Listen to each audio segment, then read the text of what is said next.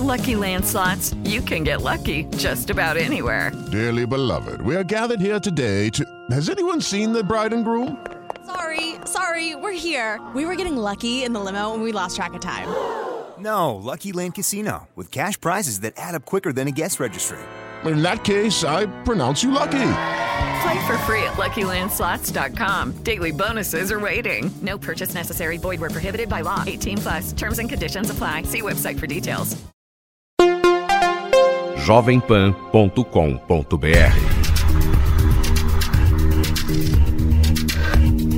Boa tarde, estamos começando mais uma edição do Jovem Pan no Mundo da Bola. Hoje, sábado, dia 30 de dezembro de 2017, penúltimo dia do ano. Ano que vem tem Copa do Mundo, vamos falar muito sobre o Mundial da Rússia aqui no Mundo da Bola. E falando um pouquinho de Copa do Mundo e de futebol brasileiro, né? Vamos começar um novo ano. Eu espero que no próximo ano, né? Sempre as pessoas fazem desejos para o ano seguinte. No futebol, eu espero que seja um ano mais tranquilo. Tranquilo no sentido de, de calma mesmo, sem essa pressão maluca. O, acho que o futebol é muito atrapalhado pela pressão, e não é aquela pressão normal do torcedor de time grande, principalmente, que claro que o time grande sempre é cobrado para ganhar jogos, ganhar títulos, isso é normal.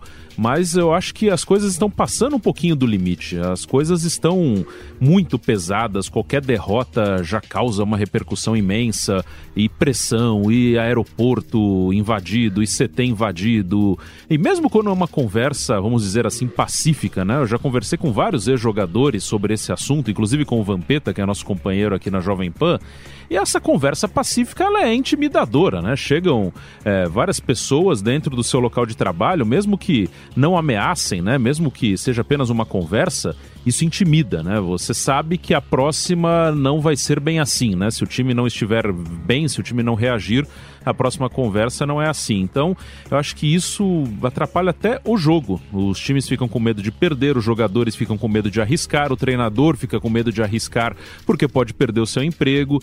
Enfim, eu acho que isso já seria bem importante para o futebol brasileiro que essa pressão é, seja diminuída, né? Que não tenhamos esse tipo de coisa, esse tipo de ameaça, essa coisa de vida ou morte. Se perder, vai perder emprego, se perder, eu corro risco. Então, acho que se os times jogassem de uma maneira mais tranquila, mais leve, o futebol brasileiro já melhoraria bastante. E sobre a Copa do Mundo, o Brasil vai com uma seleção forte, o Brasil, claro, está entre os candidatos ao título, jogando bem, né? O Brasil não é candidato nesse momento só pela história, pela tradição, mas sim pelo que apresentou. Acho que o Brasil hoje joga é, um bom futebol, está entre as melhores, mas isso é muito diferente de ter obrigação de ganhar Copa do Mundo, né? Obrigação de ganhar um grande título, acho que é uma coisa é, um pouco acima do normal. Não tem obrigação. Se o Brasil perdeu uma, sei lá, uma semifinal para a Alemanha num jogo disputado por 2 a 1 não tem nada de outro mundo, é bem normal. Então acho que o Brasil vai para a Copa com condição de ganhar, o que é importante. Tem alguns problemas, né? O Tite pegou o trabalho no meio, então não parece, mas isso faz diferença, né? Poucas experiências contra seleções europeias, até porque ele só teve dois anos de trabalho e dois anos para uma seleção que não tem o dia a dia não é muito tempo. Então o Brasil tem algumas coisas que poderia ter acertado, mas como perdeu dois anos, não acertou, ou pelo menos ficou na interrogação. Vai saber na hora como será o rendimento contra alguns adversários que o Brasil não enfrentou, alguns estilos de adversários adversários que o Brasil não enfrentou. Mas chega na Copa forte e pode ganhar a Copa. Se perder, claro que não de 7 a 1 né? Mas se perder um jogo normal, não é nenhuma vergonha, nenhum absurdo. E acho até que o Tite já deveria estar garantido até 2022, independente do que vai acontecer na Copa da Rússia. No mundo da bola. E vamos começar esse Jovem Pan no Mundo da Bola falando de seleções. Hoje aqui comigo Giovanni Chacon. E aí, Chacon, tudo bem com você? Tudo certo, Bruno. Boa tarde, boa tarde a todos os ouvintes da Jovem Pan e mais um no Mundo da Bola. Então, vamos, a gente vai bater um papo aqui sobre Copa do Mundo, né? Antes de chamar os boletins que, você espera para essa Copa, Chacon? Em tudo, nível técnico, nível de disputa. Acho que a Copa de 14 no Brasil foi muito legal, como no jogo, né? Não tô falando de resultado, tô falando da disputa mesmo, do nível de jogo. Você espera uma Copa muito boa, você espera um pouco menos. E as suas seleções favoritas, quais são? Olha, eu não consigo esperar uma Copa ruim.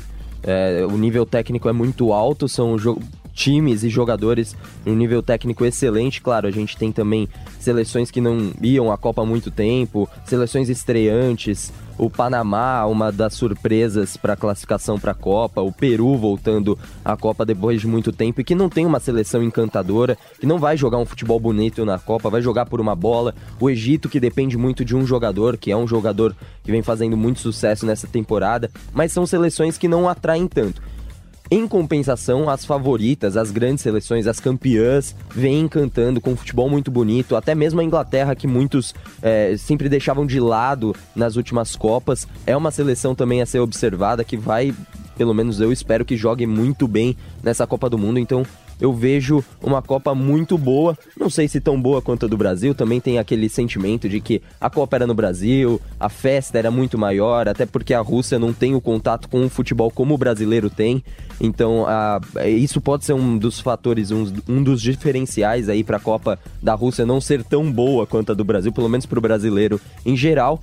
Mas eu vejo, por exemplo, Brasil, claro, como um dos favoritos, a Alemanha, óbvio, é, vem com um time absurdo, muito bom, atual campeã. A França, eu acho que a gente tem que ficar muito de olho, porque a França tem um elenco bom.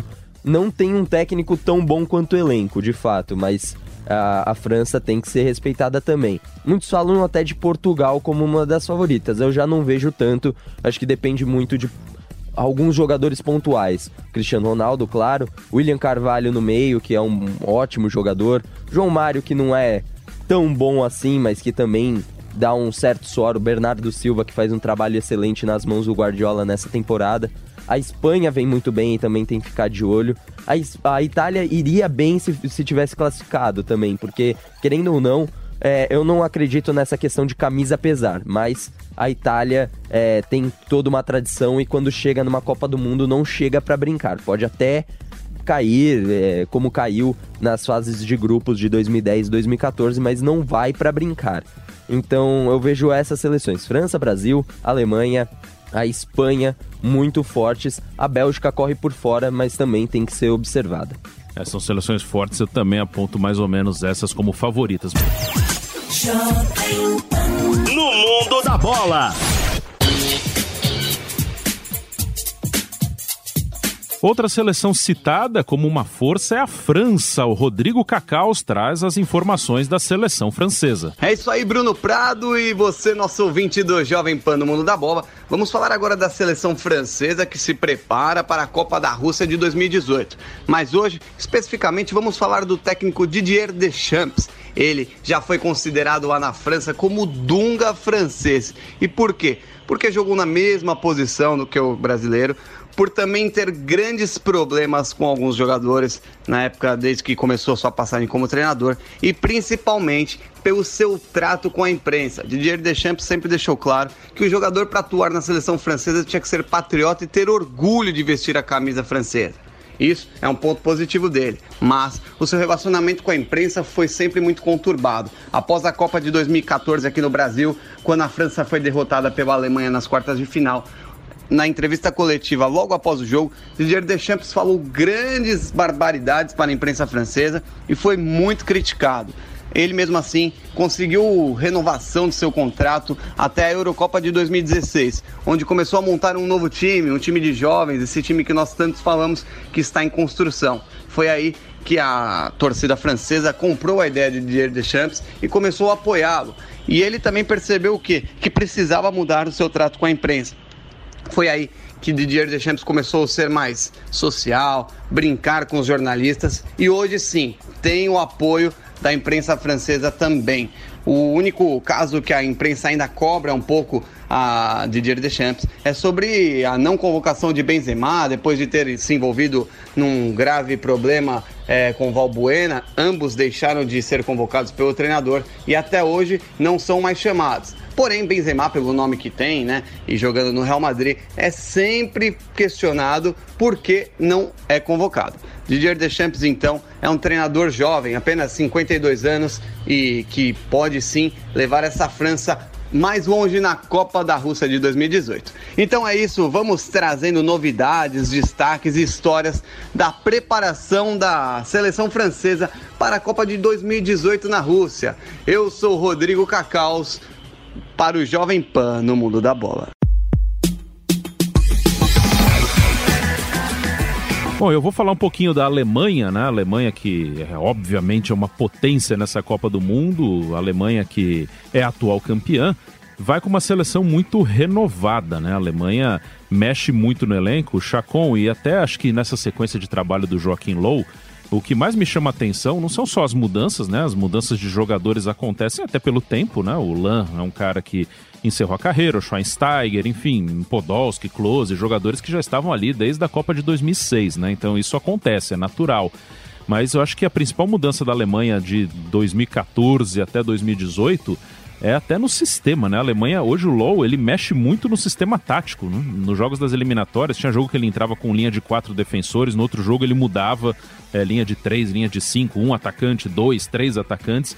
É uma Alemanha que hoje não tem um sistema definido, né? A Alemanha, ela varia muito de acordo com o jogo e de acordo com o adversário.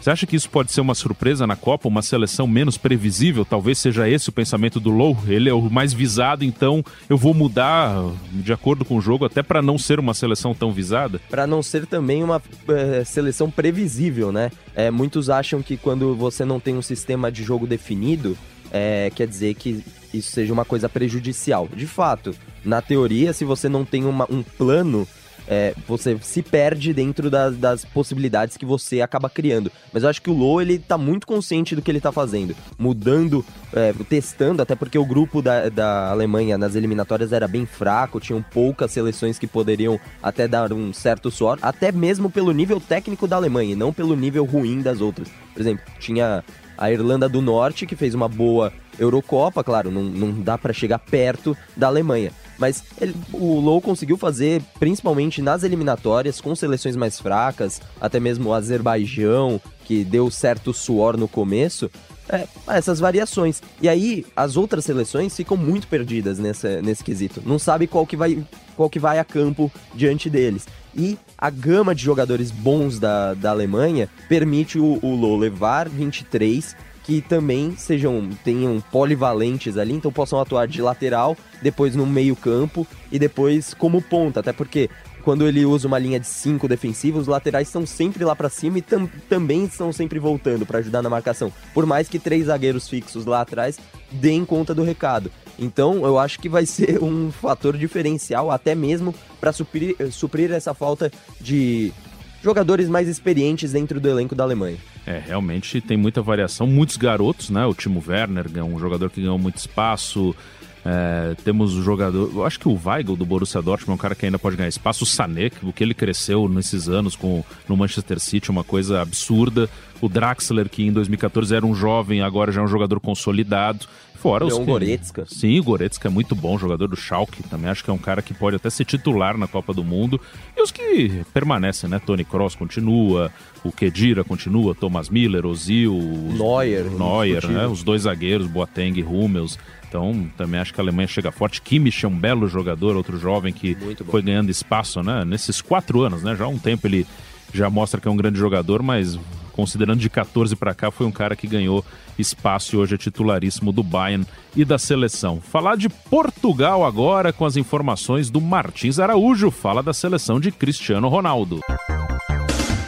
Olá, meu caro Bruno Prado e amigo do Jovem Pan no Mundo da Bola. O destaque vai para a seleção de Portugal, que está prestes a estrear contra a seleção da Espanha pelo Grupo B do Mundial 2018 na Rússia.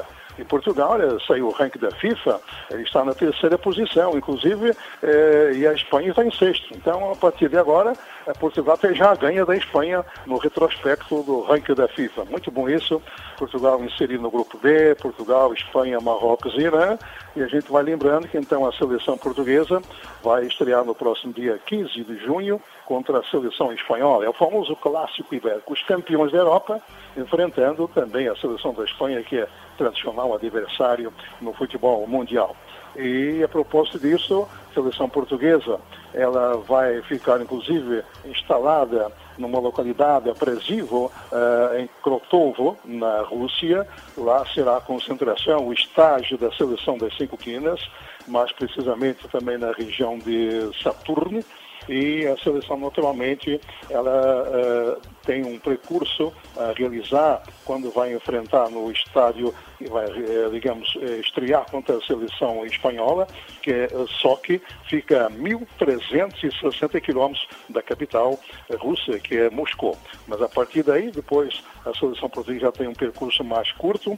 Na sequência, pega Marrocos, viaja apenas 50 quilômetros e, na sequência, vai até um jogo final contra a seleção do Irã, já viajando uma base de 300 quilômetros. Portanto, percursos não tão gigantes da seleção portuguesa no caminho do Mundial 2018 na Rússia. E também quero acrescentar de que nesse grupo, Portugal, além da Espanha, tem o Irã e a seleção do Marrocos. De qualquer maneira, Portugal está bem, bem talhado, campeão da Europa, vai com prestígio, vai também com algum favoritismo para esse Mundial. E o técnico Fernando Santos assume o favoritismo de Portugal eh, perante a Espanha, claro. Os dois, ele acha, não tem dúvida, o engenheiro Fernando Santos, técnico da seleção das Cinco Quinas, que os dois serão os dois primeiros colocados do grupo, salvo alguma surpresa de última hora. E acrescentando que no último Mundial aqui no Brasil, a seleção portuguesa realmente não foi bem. O técnico era o Paulo Bento, que também não era um técnico competente, e além disso também o Sérgio Sérgio Cristiano Ronaldo, ele veio estourado para esse Mundial do Brasil, Portugal não, não se apresentou bem, fez um fiasco e, portanto, não honrou as tradições do futebol de Portugal. Vamos então agora crer de que nesse Mundial da Rússia, Portugal possa mostrar ao mundo o seu poderio e também o seu valor e, naturalmente, dizer o porquê que é campeão da Europa. No mundo da bola, Jovem Pan. E agora eu vou falar um pouquinho da Inglaterra. Você, Chacon, destacou a Inglaterra na, no início né, desse bloco sobre seleções. Uma seleção jovem, né, uma seleção que deu trabalho para o Brasil recentemente, mesmo muito desfalcada. Praticou um jogo mais defensivo né, contra o Brasil, se defendeu basicamente e quase não deu chances à seleção brasileira. Eu vejo a Inglaterra como uma seleção até mais forte pensando num próximo ciclo, né? Euro 2020, Copa do Mundo 2022. Para 2018 também acho que ela pode fazer um bom papel. Mas você acha que ela já pode sonhar até, sei lá, com uma semifinal, uma final ou não? É uma seleção que vai crescer com o tempo? Acho que avança da fase de grupos, mas é aquilo, né? Na, na fase de mata-matas, você vai muito do, de quem você pega, logo nas cara, de cara nas oitavas. Então, imaginando que tem grupos difíceis, né?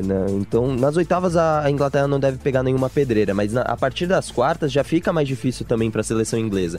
Tem bons jogadores, mas eu acho que para essa temporada, para essa Copa do Mundo, né, 2018, a Inglaterra não vai conseguir o, o, título, muito menos. Eu acho que não chega nem na final. Mas é o plano, né? O plano da Inglaterra. É que a Inglaterra também sofre com alguns jogadores que, por exemplo, o capitão da Inglaterra é o Henderson eu acho que é um jogador que não tem um pulso de capitão. Falta isso também na Inglaterra. a Inglaterra ainda está se adaptando com os jovens, tá adaptando eles a um jogo é, diferente. É uma porque... geração que acabou de vez, né? Aquela geração de Lampard, Rooney, Gerrard, acabou de vez, né? Agora tá mudando, né? Tem que mudar e tem que achar as peças certas também. Ainda depende de outros jogadores, por exemplo, Gary, Gary Cahill que é zagueiro do, do Chelsea. Ele já não é mais o mesmo, já, já tá numa idade um pouco mais avançada. Claro que 32 anos não quer dizer que ele já tá terminando a carreira nessa temporada.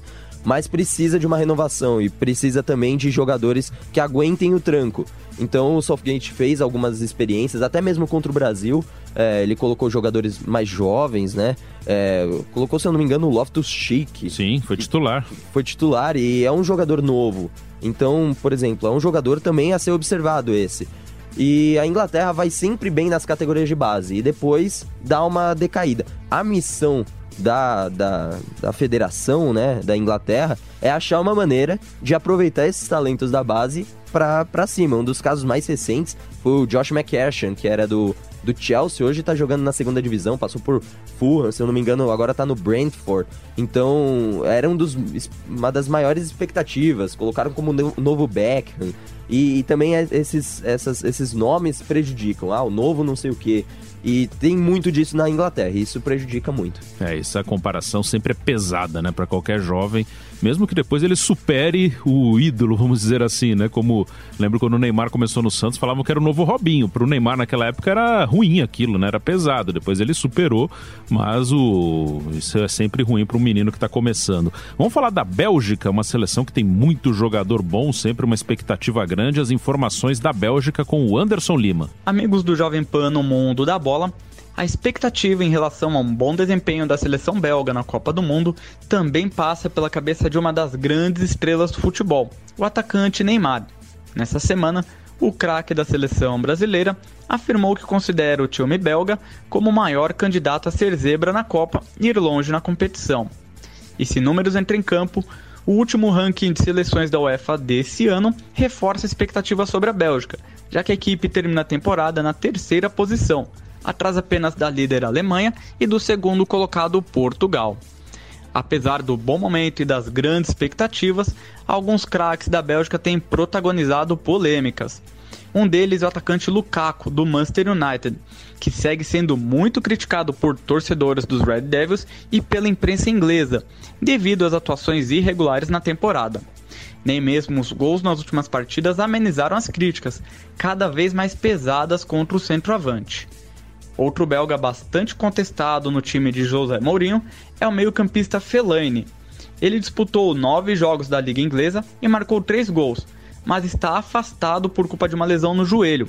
Em meio a isso tudo, colocou em dúvida seu futuro no time, ao comentar que não tem certeza se renovará seu contrato com o clube.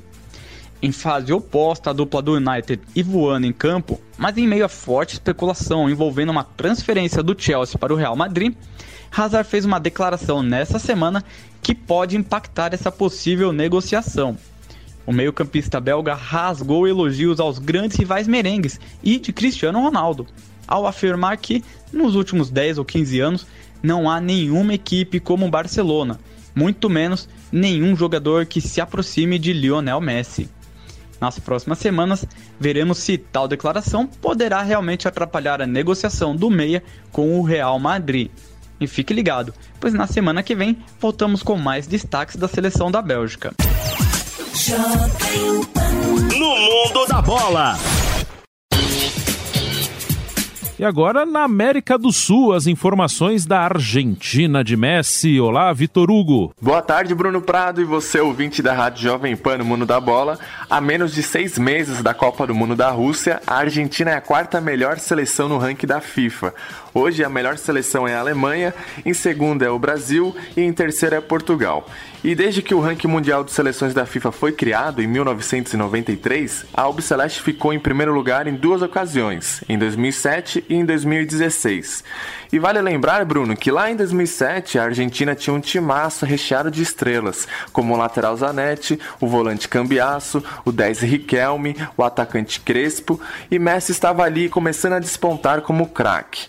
E ao contrário de 2007, Messi agora é o 10 e o capitão da seleção argentina, e ele é a maior esperança do tricampeonato para a Albiceleste. E agora, visando a preparação para a Copa da Rússia, a Argentina vai fazer dois amistosos em março, na última data FIFA antes do Mundial. Um contra a Itália no dia 23 de março e outro provavelmente será contra a Espanha.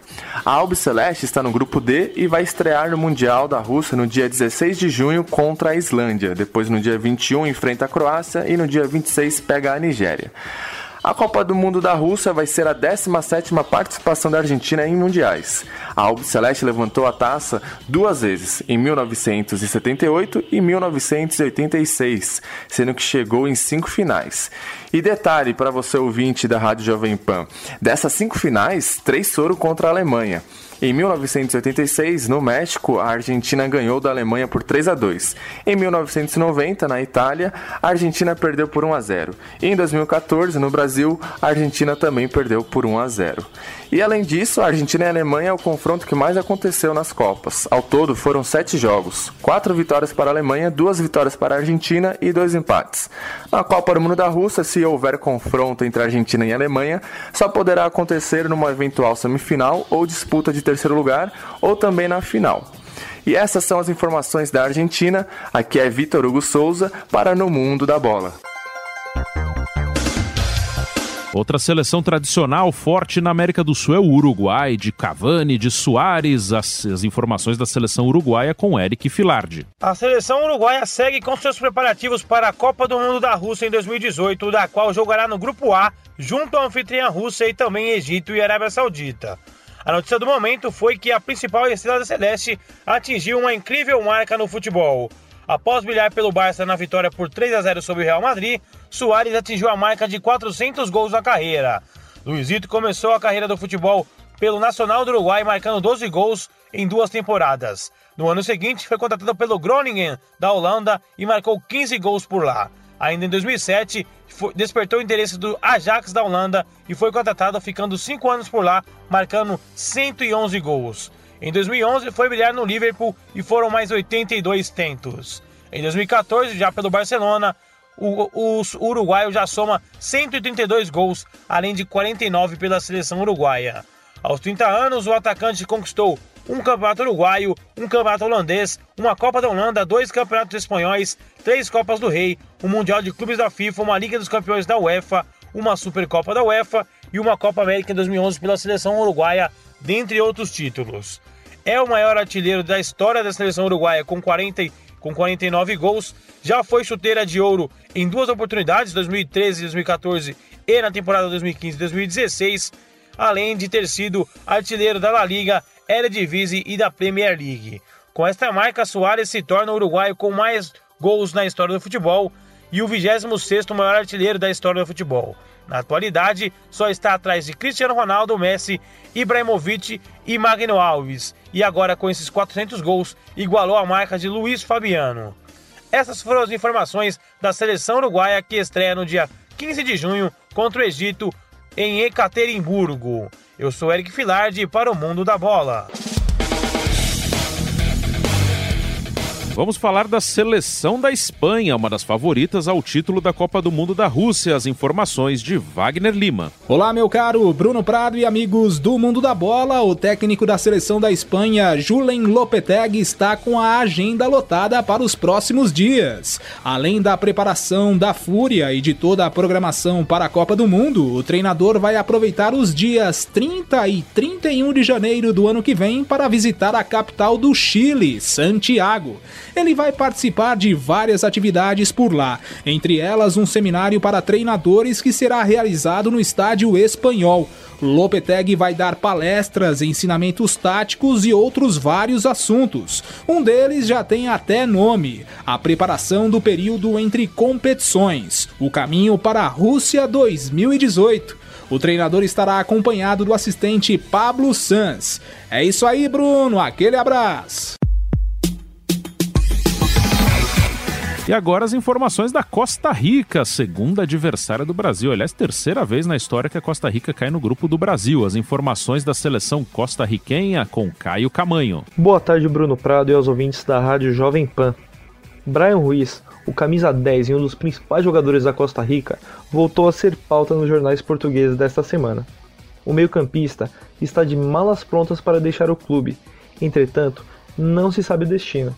O Rio Ave, também de Portugal, se mostrou interessado, visto que o Sporting tem interesse em ceder um pacote de jogadores para a contratação de promessas do clube, e Ruiz estaria envolvido nessa possível negociação que deve acontecer em janeiro. Ruiz jogou apenas 193 minutos com a camisa do Sporting nessa temporada, porque foi comunicado no início dela pelo técnico Jorge Jesus que não seria utilizado. Contudo, o aviso foi tarde e impossibilitou que Brian se transferisse para outro clube, fazendo com que Jorge Jesus o colocasse para treinar separado, junto com as categorias de base e outros jogadores que estavam fora do plano do treinador.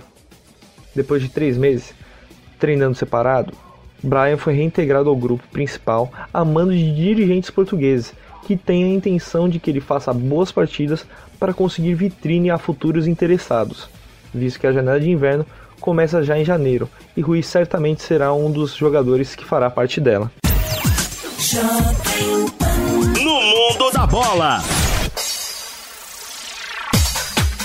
E agora a Sérvia, terceira adversária da seleção brasileira, Giovanni Chacon, que temos de novidade da Sérvia. Hoje o destaque, na verdade, vai para o técnico, né? O técnico da Sérvia, na verdade, foi demitido depois da classificação da Sérvia, a Sérvia não foi para a Copa de 2014, participou da Copa de 2010, fez até uma Copa interessante. Ganhou da Alemanha, né? Ganhou da Alemanha de 1 a 0 acabou eliminada, mesmo Sim. ganhando da Alemanha.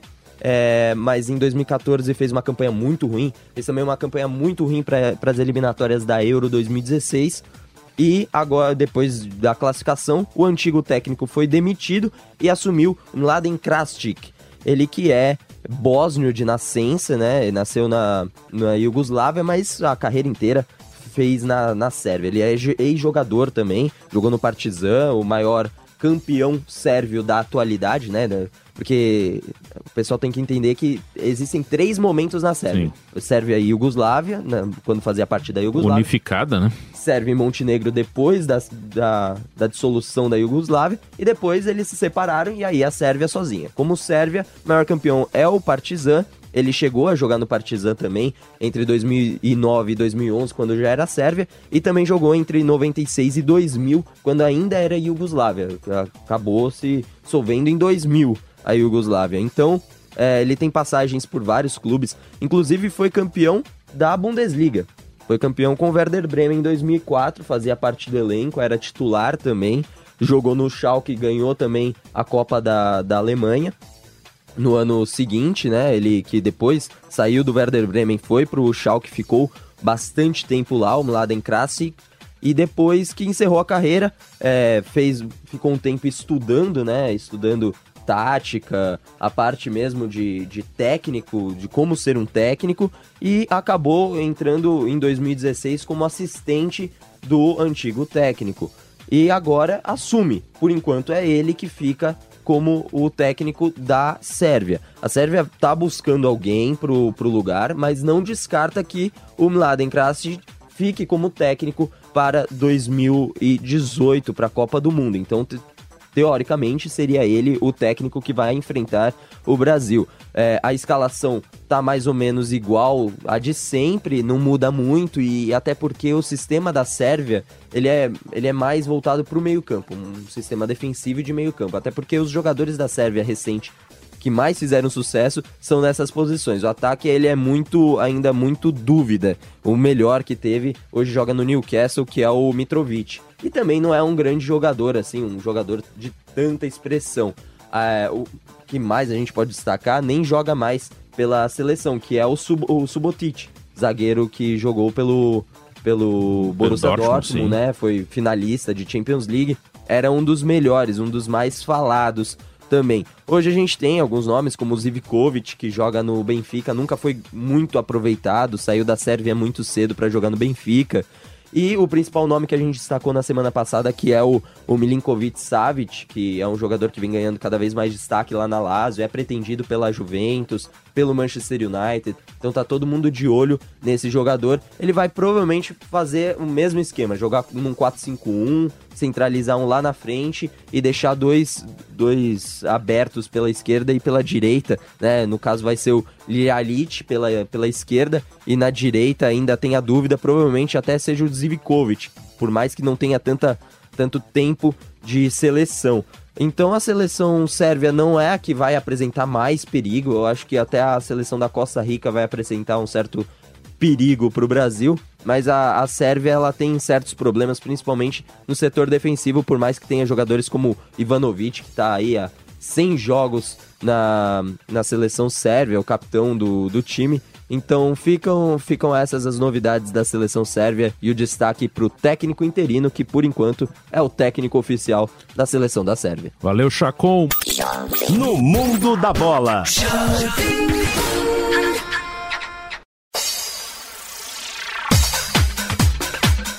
Voltamos com o Jovem Pan no Mundo da Bola. Vamos falar agora dos clubes, dos campeonatos nacionais na Europa, no mundo todo.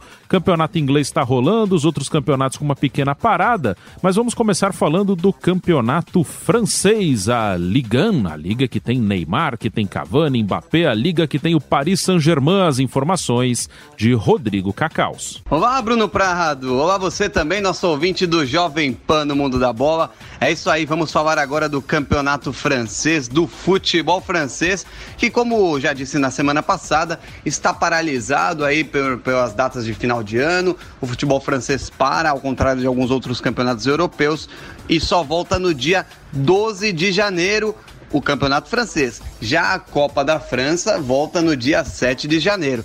Enquanto está parado, vamos lembrar como ficou a tabela por enquanto, principalmente os quatro primeiros classificados, que são os clubes que vão para os campeonatos europeus do ano seguinte. Em primeiro lugar, temos o Paris Saint-Germain com 50 pontos em 19 jogos e 88% de aproveitamento.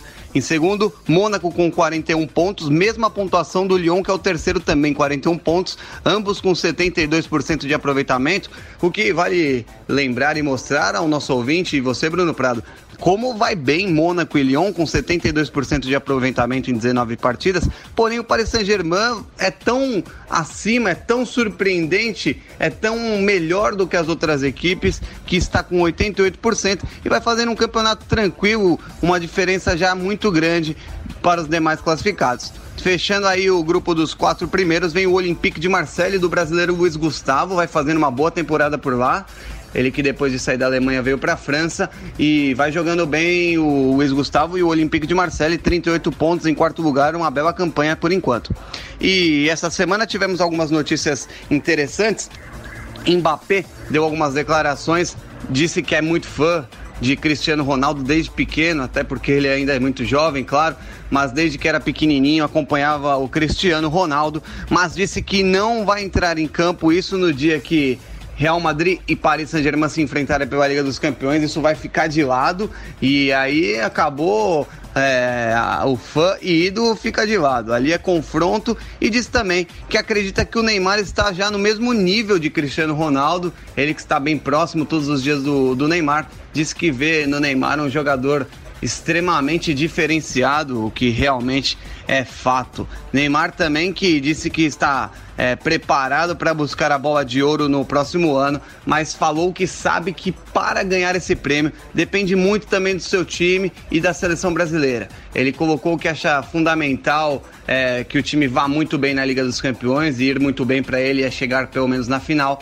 E sabe também que o Mundial vai ter um peso muito grande para decidir quem vai ser o próximo jogador a ser o melhor do mundo pela FIFA. Então é isso. Por hoje são esses os destaques do futebol francês que para, mas nós não paramos não e continuamos sempre informando você, nosso ouvinte do Jovem Pan no Mundo da Bola. Eu sou o Rodrigo Cacaus. Um grande abraço. Futebol Europeu. Espanha. Vamos falar do campeonato espanhol, La Liga, com Barcelona na liderança. Informações de Wagner Lima. Pois não, meu caro Bruno Prado e amigos do Jovem Pan no Mundo da Bola, vamos falar um pouquinho desta temporada 2017-2018 do Campeonato Espanhol, que não vai ter rodada neste fim de semana. A bola só volta a rolar lá em 2018, mas vou fazer um balanço do que aconteceu até agora nesta temporada. O Barcelona lidera absoluto a competição com 45 pontos, 14 vitórias, 3 empates e nenhuma derrota com aproveitamento de 88,2% dos pontos. O Barcelona que vem de uma vitória sensacional diante do Real Madrid na última rodada, goleada por 3 a 0 em pleno estádio Santiago Bernabéu. Na segunda colocação do Campeonato Espanhol aparece o Atlético de Madrid com 36 pontos, seguido pelo Valência com 34 pontos. O Real Madrid, Bruno, ocupa apenas a quarta colocação com 31 pontos pontos, mas tem um jogo a menos que os demais adversários porque disputou o Mundial de Clubes, inclusive levantando a taça. Na parte de baixo da tabela aparece o Deportivo La Coruña na 18ª colocação com 15 pontos, na 19ª o Málaga com 11 e na 20 na lanterninha do Campeonato Espanhol está o Las Palmas também com 11 pontos. Se o campeonato terminasse hoje, essas três equipes estariam rebaixadas. O Messi é o artilheiro da competição com 15 gols ele tem 4 a mais que o Iago Aspas, do Celta de Vigo, com 11 gols. O Luizito Soares aparece na terceira posição, empatado com Zaza, do Valência, com 10 gols marcados. A bola só volta a rolar no Campeonato Espanhol, Bruno, como eu disse, em 2018, no sábado, dia 6 de janeiro, com quatro jogos. O Atlético de Madrid encara o Getafe, o Valência joga contra o Girona, o Las Palmas recebe o Eibar e o clássico de Sevilha entre Sevilha e No domingo tem Leganés e Real Sociedad, o líder Barcelona recebe o Levante no estádio Camp Nou. Tem também Vídea Real e Deportivo La Coruña, o Atlético Bilbao encara o Alavés e o Real Madrid visita o Celta de Vigo, fechando a rodada na segunda-feira, dia 8 de janeiro, Málaga e Espanhol. Então por hoje é só de campeonato espanhol, meu caro Bruno Prado. Um grande abraço a você e um abraço também aos amigos do Mundo da Bola. Ouça a Jovem Pan a toda hora e em qualquer lugar. Com o aplicativo da PAN, você pode assistir mais de 12 horas de programação ao vivo, jornalismo de primeira, política e tudo sobre o seu time do coração. Ouça a Jovem Pan News, a Jovem Pan FM e as afiliadas da PAN de todo o país. Tudo ao alcance de um toque. Baixe agora. É o do ícone vermelho, disponível para todos os smartphones. Futebol Europeu. Espanha. Vamos falar do campeonato espanhol, La Liga, com Barcelona na liderança. Informações de Wagner Lima. Pois não, meu caro Bruno Prado e amigos do Jovem Pan no Mundo da Bola, vamos falar um pouquinho desta temporada 2017 2018 do Campeonato Espanhol, que não vai ter rodada neste fim de semana. A bola só volta a rolar lá em 2018, mas vou fazer um balanço do que aconteceu até agora nesta temporada. O Barcelona lidera absoluto a competição com 45 pontos, 14 vitórias, 3 empates e nenhuma derrota com aproveitamento de 88,2% dos pontos. O Barcelona que vem de uma vitória sensacional diante do Real Madrid na última rodada, goleada por 3 a 0 em pleno estádio Santiago Bernabéu. Na segunda colocação do Campeonato Espanhol aparece o Atlético de Madrid com 36 pontos, seguido pelo Valência com 34 pontos. O Real Madrid, Bruno, ocupa apenas a quarta colocação com 31 pontos, mas tem um jogo a menos que os demais adversários porque disputou o Mundial de Clubes, inclusive levantando a taça. Na parte de baixo da tabela aparece o Deportivo La Coruña na 18ª colocação com 15 pontos, na 19ª o Málaga com 11 e na 20 na lanterninha do Campeonato Espanhol está o Las Palmas também com 11 pontos. Se o campeonato terminasse hoje, essas três equipes estariam rebaixadas. O Messi é o artilheiro da competição com 15 gols. Ele tem 4 a mais que o Iago Aspas, do Celta de Vigo, com 11 gols. O Luizito Soares aparece na terceira posição, empatado com Zaza, do Valência, com 10 gols marcados. A bola só volta a rolar no Campeonato Espanhol, Bruno, como eu disse, em 2018, no sábado, dia 6 de janeiro, com quatro jogos. O Atlético de Madrid encara o Getafe, o Valência joga contra o Girona, o Las Palmas recebe o Eibar e o clássico de Sevilha, entre Sevilha e Betis. No domingo tem Leganés e Real Sociedad, o líder Barcelona recebe o Levante no estádio Camp Nou. Tem também Vídea Real e Deportivo La Coruña, o Atlético Bilbao encara o Alavés e o Real Madrid visita o Celta de Vigo, fechando a rodada na segunda-feira, dia 8 de janeiro, Málaga e Espanhol. Então, por hoje é só de campeonato espanhol, meu caro Bruno Prado. Um grande abraço a você e um abraço também aos amigos do Mundo da Bola. No Mundo da Bola. Eu vou falar um pouquinho da Bundesliga, do campeonato alemão. O campeonato alemão está parado, né? Mas tem um Bayern de Munique outra vez disparado na liderança. O Bayern de Munique deve conquistar o seu sexto título consecutivo do campeonato alemão abriu muita distância, né? Começou a temporada mal com a troca do técnico, a saída do Ancelotti, a chegada, a volta do Jupp Heynckes, mas o time se acertou, né? Com a mudança de treinador, o time realmente se acertou. O Bayern de Munique lidera o campeonato, né? O campeonato só volta no ano que vem, lá o inverno é muito rigoroso, né? Então sempre tem uma paralisação mais longa do campeonato alemão, já tivemos um turno disputado. Né? O campeonato alemão tem 18 equipes, portanto são 17 rodadas no turno. E o Bayern de Munique ele termina o primeiro turno com 11 pontos de vantagem para o vice-líder, que é o Schalke 04. Né? O Bayern fechou o turno com 41 pontos, 13 vitórias, 2 empates, 2 derrotas. O Schalke 04 tem 30, o Borussia Dortmund, o Bayer Leverkusen, o Leipzig e o Borussia Mönchengladbach todos com 28 pontos ganhos, ou seja, uma diferença enorme do Bayern de Munique para as outras equipes do futebol alemão. O Chacon, o Bayern domina, né, na Alemanha mais uma vez. Eu até esperava que esse campeonato fosse mais disputado, né? O Bayern não começou tão bem a temporada, acho que outras equipes como o Leipzig parecia que estava consolidado, Borussia Dortmund também um time que sempre a gente espera alguma coisa, mas outra vez é um Bayern de Munique dominante, né, que não deve ter nenhum problema. O Bayern de Munique começou mal com o Ancelotti, né, e é exatamente o oposto, o Borussia começou muito bem, até mesmo com o Peter Boss. Aí depois a gente esperava até um certo suor aí, pelo menos, do Borussia Dortmund em relação ao campeonato alemão, pela chegada do Peter Boss, pelas contratações que fez. É, foram contratações badaladas, ninguém esperava muito do Schalke 04, por exemplo, que é o vice-líder agora.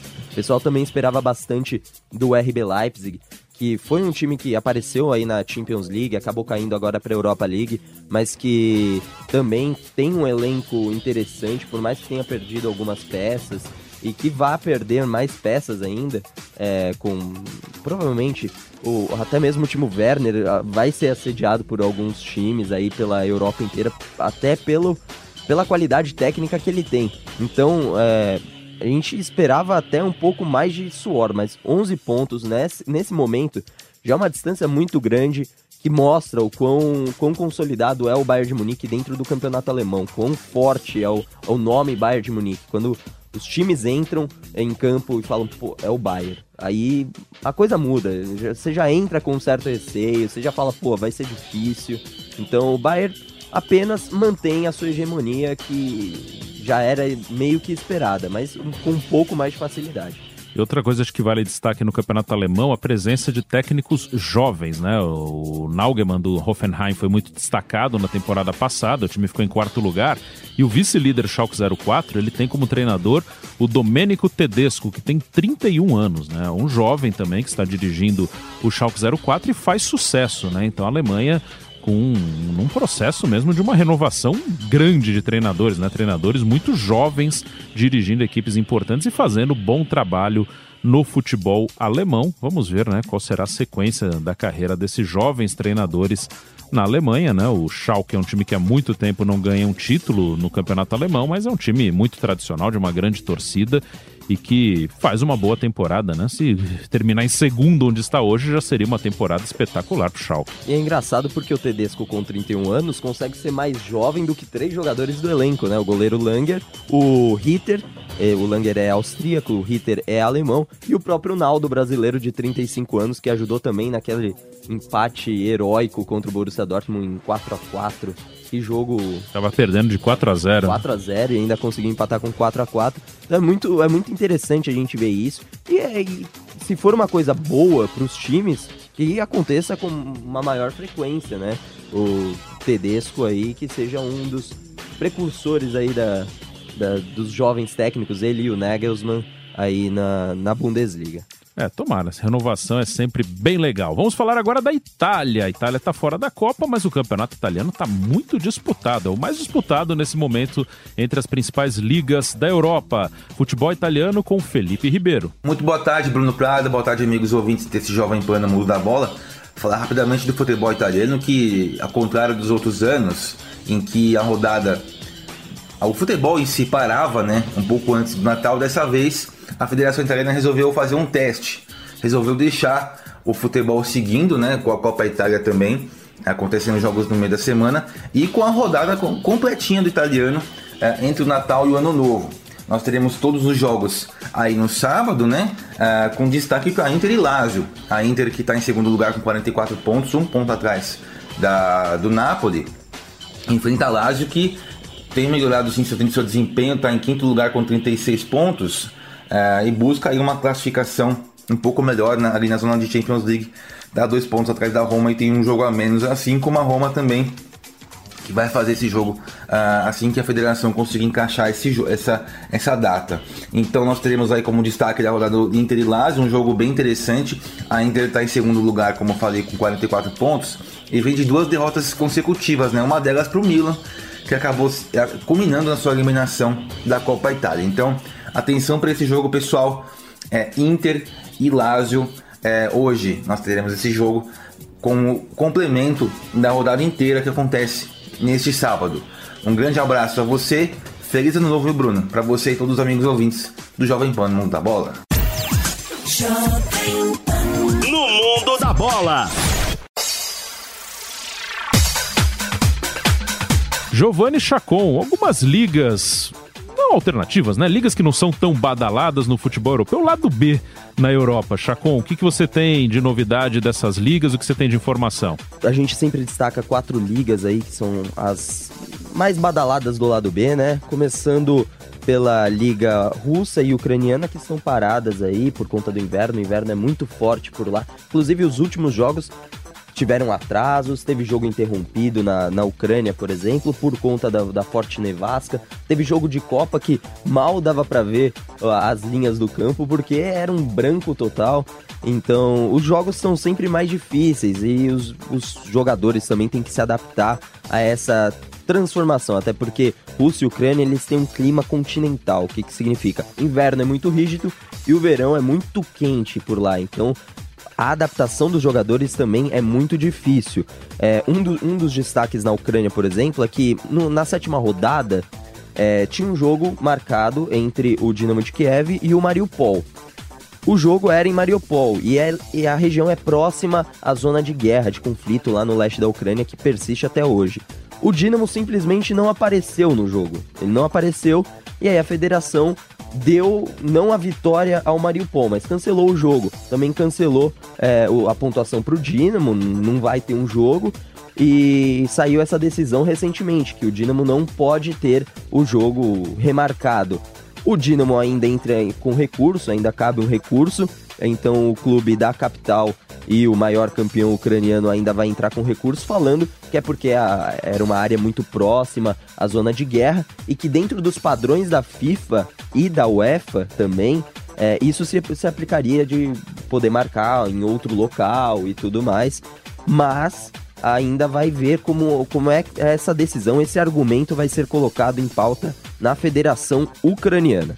Agora, falando de ligas que tiveram jogos até recentemente, por exemplo, a Liga Holandesa, onde o líder é o PSV, que não ganha já tem duas temporadas, então na temporada retrasada foi o Ajax, e agora, é, na temporada passada, o Feyenoord tirando uma fila de 18 anos sem títulos. PSV é o líder com 46 pontos, seguidos pelo próprio Ajax com 41. O Feyenoord, atual campeão, tem só 32 e é o quinto colocado, faz uma campanha bem mediana. Na última rodada, o PSV ganhou, ganhou de 2 a 1 do Vitesse no dia 23, e aí véspera de Natal tiveram dois jogos é, dos grandes, né? O Ajax venceu o William segundo por 3 a 1 e o Feyenoord venceu o Roda JC por 5 a 1 goleou, mas isso também não espanta a má fase. O destaque do Ajax foi o gol do Dolberg, né? O Dolberg fez um gol, mas o passe e a jogada do David foi Neres... Sensacional. Sensacional, mostrando que cada vez está mais firmado lá na Europa. Então, ele também marcou gol ali no finalzinho, marcou o terceiro do Ajax. O Ajax saiu perdendo, inclusive, para o William, mas aí virou, inclusive, com gol do Justin Kluivert, filho do Kluivert, que com apenas 17 anos já também está fazendo estragos aí no time do Ajax. O Dolberg entrou no segundo tempo, também é um jogador bem jovem e bem qualificado aí, bem quisto pelo, pelo Ajax, pelo, até pelo técnico Heisinger e pelo, pelo time inteiro, pelo campeonato holandês, ele é bem visto e pode até pintar em, em outros centros aí da Europa o Dolberg recentemente, porque o Huntelaar foi recontratado, ele que é um dos ídolos do Ajax, então o Dolberg perdeu um certo espaço e pode ser aproveitado em outros times. Na Turquia a gente tem certa novidade, até porque o líder não, so, não é um dos três grandes, né? Galatasaray, Fenerbahçe e Besiktas estão entre os quatro, mas o líder é o Başakşehir, era o Istambul BB, aí foi refundado em 2014, conta com jogadores experientes, como por exemplo o Adebayor. O Adebayor está jogando no Istambul, é um dos principais jogadores do time, é um dos principais goleadores, inclusive. Então, por exemplo, o Adebayor joga lá, brasileiro Márcio Mossoró, o Gökhan Ingler da, da Suíça joga por lá. Então é um time bem experiente também e que vem fazendo uma boa temporada. Então o Başakşehir vem surpreendendo, tem 36 pontos, Galatasaray é o segundo com 35, o Fenerbahçe tem 33 e o atual campeão, bicampeão na verdade, o Besiktas, tem 30, fez também fez uma belíssima campanha na Champions League, mas no campeonato turco vai deixando a desejar. O Başakşehir venceu o último jogo contra o Kasimpasa na véspera de Natal por 2 a 1 Galatasaray venceu o Gostep que subiu recentemente e vem fazendo uma, uma campanha até boa, é o sexto lugar e ainda briga por vaga na, no playoff da Europa League do ano que vem. Valeu, Chacon. Futebol Europeu. Portugal. Falar do futebol português, as informações do Campeonato de Portugal com Martins Araújo. Meu caro Bruno Prado e amigo do Jovem Pan no Mundo da Bola, o destaque também vai para a 16ª jornada da Primeira Liga de Portugal, que agora só tem jogos de, depois de, de, de passar o ano novo, só dia 3 e 4 de janeiro, é que os jogos vão correr, a bola vai rolar nos relevados de Portugal nessa 16ª jornada. E, curiosamente, teremos o, o grande derby, Benfica Sporting, no Estádio Luz em Lisboa. Muitos ingressos estão vendidos, é sempre um derby que prende as atenções, principalmente dos Ligoetas, e o Estádio Luz vai ser pequeno. Nos seus 65 mil lugares estarão totalmente lotados para presenciarmos o Benfica Sporting Lisboeta. O Benfica defendendo a nível nacional o, o seu tetracampeonato, já que é quatro vezes seguidas campeão português, parte para o, o Penta, já que não tem outra alternativa, está fora da Liga dos Campeões, fora da Liga Europa, fora da Taça da Liga, então o Benfica só resta o campeonato para salvar a época. E outro grande jogo também desta jornada, 16 será o Porto com o líder junto com o Sporting, que vai a Santa Maria da Feira enfrentar o Feirense. Mas, portanto, o Sporting está junto com, com o Porto. O Porto leva vantagem no saldo de gols. São os dois lideram o campeonato, cada um com 39 pontos ganhos, e o Benfica na terceira posição com 36. Portanto, esse derby lisboeta na próxima jornada, ele mexe com os torcedores, com os adeptos de Lisboa e de Portugal. Portanto, vai acontecer, repito, eh, na próxima quarta-feira, dia 3, dia 3 de janeiro, teremos então esse grande derby Lisboeta, Benfica Sporting. Meu caro Bruno Prado, em termos do futebol português é tudo e vou desejar a todos vocês um feliz, um grande ano 2018, um próximo ano novo e vou até antecipar já o futuro. Quero dizer a vocês que 2018 seja melhor que 2017 e inferior a 2019. Então é isso, um abraço a todos e bom ano novo também para toda a comunidade luso-brasileira. UEFA Champions League. Jovem Pan. E vamos falar da UEFA Champions League. Tem oitavas de final em fevereiro. Olá, Anderson Lima. Amigos do Jovem Pan no Mundo da Bola, as oitavas de final da Liga dos Campeões da Europa começam no dia 13 de fevereiro de 2018. Até lá, você vai conhecer algumas curiosidades sobre os confrontos que serão realizados. Hoje vamos falar sobre o embate entre Basel da Suíça e Manchester City da Inglaterra, que nunca se enfrentaram nessa competição anteriormente. O favoritismo é dos ingleses e os números reforçam essa expectativa. Afinal, a equipe dirigida por Pepe Guardiola tem astros reconhecidos no mundo todo, como De Bruyne, Agüero, Davi Silva, Sterling e Gabriel Jesus, enquanto que o time suíço é mais modesto e sem nomes tão famosos apostando todas suas fichas no jovem Dimitri Oberlan, de apenas 20 anos e autor de 4 gols na Liga dos Campeões. Além disso, esse duelo reunirá dois opostos nos quesitos posse de bola e acerto de passes. O Manchester City tem a segunda maior média de domínio de bola por jogo, com 60%, e é o segundo clube que mais acerta passes, com média de 89% de acertos por jogo. Já o Basel tem números bem inferiores. É o 28º em posse de bola, com média de 42% por jogo, e a antepenúltima em passes certos, com média de 75% de acertos. As duas equipes se enfrentam no dia 13 de fevereiro, às 5h45, horário de Brasília, com o primeiro jogo sendo realizado na Suíça. A partida de volta será na Inglaterra, em 7 de março. Na próxima semana, voltamos com mais curiosidades sobre os confrontos das oitavas de final da Liga dos Campeões da Europa. Eu vou falar um pouquinho do campeonato inglês, campeonato que está rolando, né? O campeonato inglês tem jogo no final do ano e o Manchester City segue com um domínio absoluto no futebol inglês, uma campanha histórica da equipe de Pep Guardiola, já abriu muita vantagem em relação ao vice-líder do campeonato, Manchester United, e o Manchester City caminha para um título tranquilo, mas acho que acima do título, o futebol apresentado chama muita atenção, né? O time dirigido pelo Pep Guardiola e jogando de uma sempre propondo o jogo, dominando amplamente os seus adversários, é, posse de bola, muitas oportunidades criadas, muitos gols marcados e o Manchester City realmente apresenta um belíssimo futebol. É uma grande sensação do futebol europeu nesse momento, o time do Guardiola. Chacon, o, o, o, futebol inglês acho que era um grande desafio para o Pep Guardiola, né? É um jogo bem diferente do que ele enfrentou até aqui. Uma liga que costuma ser muito equilibrada, né? sempre uma disputa intensa. Inclusive, os pequenos da Inglaterra costumam, com certa frequência, tirar pontos das grandes equipes. Né? Na rodada passada, o Burley tirou ponto do Manchester United jogando em Manchester, vencia por 2 a 0 tomou um empate. O Burley, que faz até uma bela campanha no campeonato. Mas o Manchester City vai passeando nessa segunda temporada sob o comando do Guardiola. Eu esperava uma melhora do time na segunda temporada, mas eu acho que dessa maneira ninguém esperava, né? Um domínio tão avassalador. Né? Talvez nem mesmo o Guardiola, né? Porque muitos colocavam o Guardiola, tipo, joguei na. treinei times, o Barcelona na, na Liga Espanhola, que é um dos principais. Aí depois foi pro Bayern de Munique na Liga Alemã, onde o domínio do Bayern é absoluto.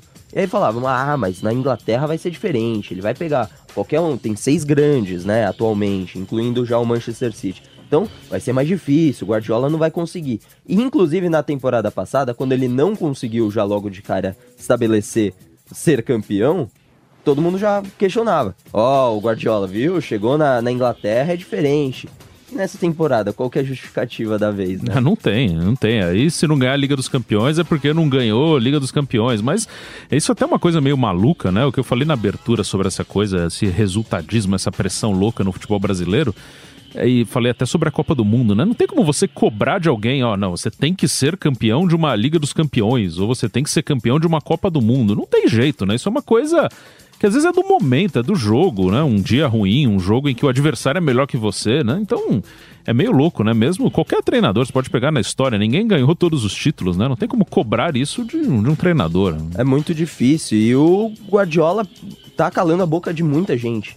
De todo mundo que falou que ele não iria conseguir, porque a liga inglesa é diferente, de fato é. É um ritmo de jogo diferente, é um estilo de jogo proposto diferente. O calendário é muito mais pesado, muito mais denso. E aí o Guardiola tá conseguindo se livrar de todos esses problemas, incluindo o calendário, que eu acho que o calendário inglês é muito pesado. Pesado, inclusive, para todos os times grandes, tanto que vira e mexe na Copa da Liga aparece um, um Wigan da vida que foi campeão. É, agora tem o Bristol aí na semifinal. Bristol na semifinal. Então, são times que acabam aparecendo pelo calendário. Acabam se dedicando, por exemplo, na Copa da Liga, que não tem tanta importância para os times grandes, como tem a FA Cup, que é a, a Copa tradicional, a primeira competição de clubes do mundo, de fato. Então, o Manchester City está se virando por tudo isso, está vivo em todas.